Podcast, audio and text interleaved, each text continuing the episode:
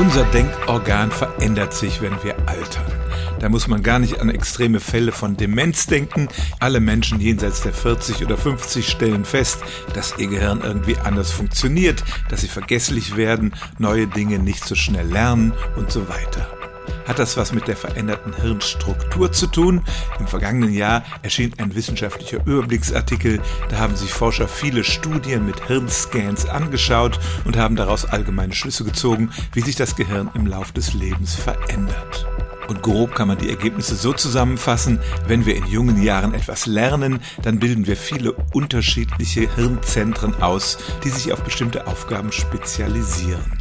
Wir lernen Fremdsprachen oder ein Musikinstrument und da entstehen eben solche spezialisierten Regionen, innerhalb derer es immer mehr Vernetzungen gibt. Also viele Zentren mit großer interner Vernetzung.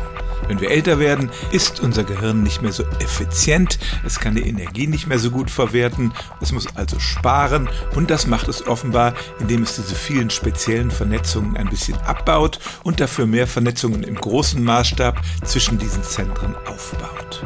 Oft wird auch gesagt, wir kompensieren zum Beispiel die zurückgehende Lernfähigkeit, etwa beim Sprachenlernen, dadurch, dass wir auf unsere Lebenserfahrung und unser Wissen zurückgreifen und deshalb zum Beispiel immer noch in höherem Alter eine neue Sprache lernen können.